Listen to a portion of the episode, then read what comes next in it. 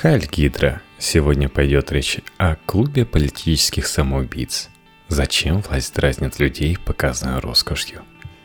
Все корницы мира не стоят возможности сохранить власть, но остановиться невозможно. Дмитрий Травин, научный руководитель Центра исследований модернизации ЕУ СПБ на Репаблик. Дочка Роснефти после разоблачения, сделанного Алексеем Навальным, отменила закупку ложечек на 15 тысяч рублей за штучку, рюмочек по 11 тысяч и тому подобные мелочевки для вертолета, на котором летает руководство компании. Народные деньги сберечь удалось. Однако вопросы, заданные Навальным, остались. Зачем они дразнят народ вот этим? Что должен почувствовать пенсионер, глядя на такие закупки? И впрямь, поначалу кажется, что наверху у нас просто какой-то клуб самоубийц. Естественно, политических. Все, что нажито непосильным трудом Волошина, Суркова, Володина и прочих кремлевских стратегов, сумевших за 17 лет худо-бедно убедить большую часть населения России в правильности проводимой Кремлем политики, бросают коту под хвост, ради и корницы стоимостью 83 тысячи рублей и наполняющие ее икры, про цену которой даже страшно подумать. Но почему бы не жить поскромнее – хоть ради того, чтобы находиться у власти подольше. Неужто щипчики для сахара за 29 тысяч рублей, способные возмутить мало зарабатывающих горномонтажников, учителей и врачей-терапевтов, стоят того, чтобы рисковать всей дальнейшей сладкой жизнью, обеспечиваемой властью, нефтью и любовью широких народных масс. Однако на самом деле у всего этого политического самоубийства есть вполне рациональное объяснение. Как есть объяснение запредельно дорогому и некачественному стадиону, выстроенному в Санкт-Петербурге, многочисленным роскошным резиденциям российской элиты в России и за границей, а также кортежам, демонстративно проносящимся по Москве мимо стоящих в пробках машин обычных российских граждан. Объяснения эти связаны с устройством – нашей политической системы. То, что сделало ее сильной, одновременно делает ее слабой. То, что объединило широкие слои бюрократии вокруг Кремля, одновременно подрывает устойчивость механизма бюрократической власти. Странная любовь к родине. Первая причина печальной истории с ложками и корницами состоит в том, что у нас в стране не существует никакой властной вертикали – про которых говорят уже 17 лет, а есть конкурирующие друг с другом группы интересов, заботящиеся о себе любимых, а вовсе не о любимой отчизне. Более того, доминирование этих отдельных групп означает, что ключевыми для них являются даже недолгосрочные интересы выживания политического режима, любовь к которому вообще-то для подобной публики важнее любви к отчизне – а краткосрочные интересы получения собственной выгоды.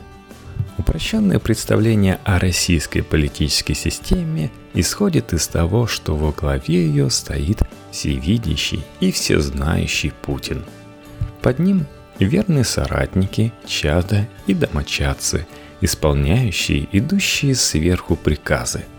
Ниже – простые министры, губернаторы и обожающие вождя единоросы – Дальше аппарат и так до последней секретарши. Все работают в одной команде. Все крепят скрепы, куют победу и выполняют план Путина. На самом деле механизм власти работает по-другому. Большое число чиновников, имеющих собственные интересы, объединяет лишь то, что в качестве маленького винтика сложной системы они лучше могут эти свои интересы удовлетворить, чем действуя поодиночке или тем более противодействуя системе. Так возникает единая партия власти.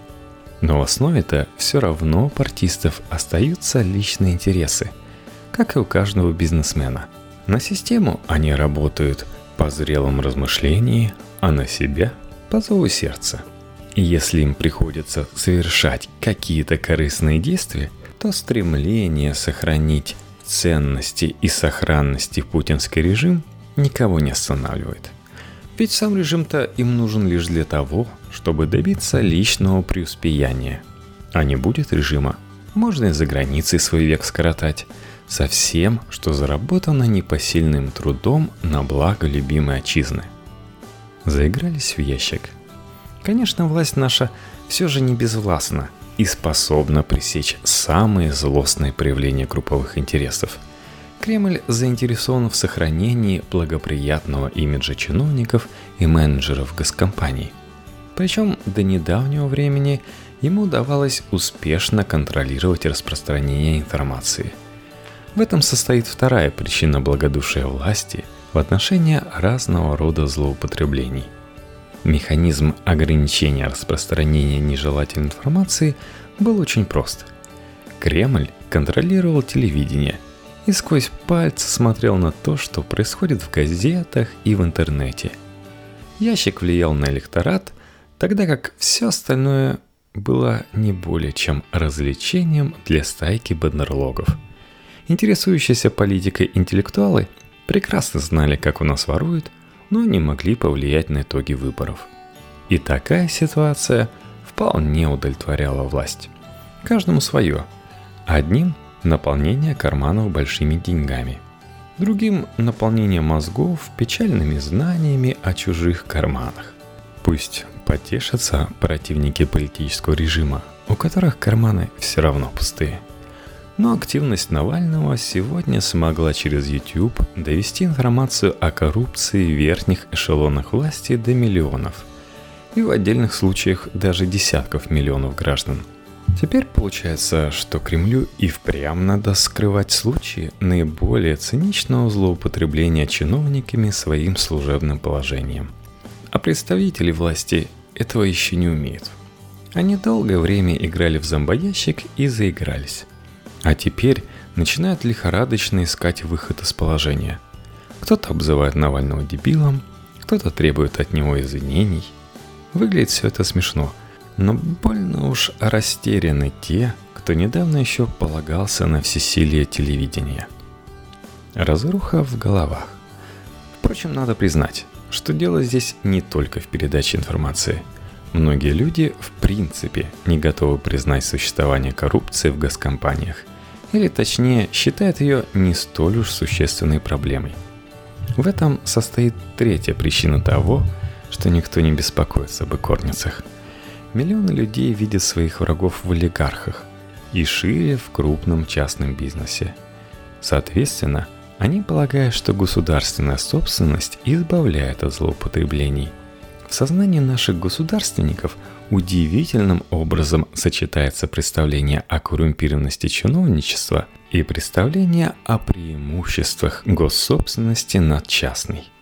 Если компанию в свое время отняли у олигарха, это само по себе уже хорошо. Ведь государственный менеджер под контролем Путина. Тот каждую ложечку посчитает, каждую корницу проверит. Представление о невозможности всеобъемлющего контроля за госпаратом – плохо укладывается в тех головах, где долгое время царит разруха. Отсюда возможность для многочисленных злоупотреблений. Массовые представления о том, что государство лучше рынка, создают фундамент всей нашей коррупции. Именно на таком фундаменте строятся стадионы и космодромы, из которых уводят миллионы долларов. Клиент всегда прав. Впрочем, что такое корница – когда, государств... когда государственные менеджеры ворочают миллионами. Возмущение вице-президента Роснефти Михаила Леонтьева разоблачениями Навального было столь искренним, что ему нельзя не поверить. Он действительно считает этот дебил в адрес Навального, что у нас кто-то там наваривает с ложек и тарелок. Конечно же, крупные фигуры со всякой мелочи не наваривают. Они вполне обеспеченные люди – но у всех крупных фигур существует клиентела. Есть десятки людей помельче, которые играют в его команде, обслуживают их интересы, выполняют различные поручения и за это хотят кормиться крошками с барского стола. Причем крошки бывают, как правило, золотыми. Такая система не сегодня на свет появилась. Подобным образом была устроена еще жизнь в ренессансных торговых городах, где какой-нибудь Медичи мог, не занимая поста в официальной муниципальной иерархии, быть реальным властелином Флоренции, поскольку являлся патроном для множества клиентов, готовых в случае чего поднять за него оружие. Такова четвертая причина, по которой у нас существует почти неприкрытая система злоупотреблений государственными средствами. Власть в авторитарной системе невозможна без так называемых патрон-клиентских отношений. Путин, став президентом, не смог бы сформировать органы государственной власти, если бы не был патроном для многочисленных сотрудников госбезопасности, коллег по работе в петербургской мэрии и просто своих хороших знакомых. Они были проверены в деле. Патрон знал, что этим людям можно поручить ответственное задание. И даже если они с ним не справятся, то точно не предадут. Не станут играть в команде другого патрона. У каждого из клиентов существует своя клиентела, для которой он является патроном. Так наполняются людьми министерства, региональной администрации и госкомпании – в отличие от мифической властной вертикали, патрон клиентской вертикаль – это реальность. И задача подкармливать клиентов выгодными заказами является важнейшей задачей для любого патрона, желающего править. Клиент всегда прав, когда хочет получить от патрона выгодные заказы. Бессеребряные ложки во рту. Ну и, наконец, есть еще пятая причина, по которой большие люди любят дорогие вещи – причем, как ни парадоксально, чем более они дорогие, тем лучше. Называется эта причина демонстративное потребление. Когда ты вращаешься в высшем свете, а тебе часто судят по тем вещам, которыми ты пользуешься.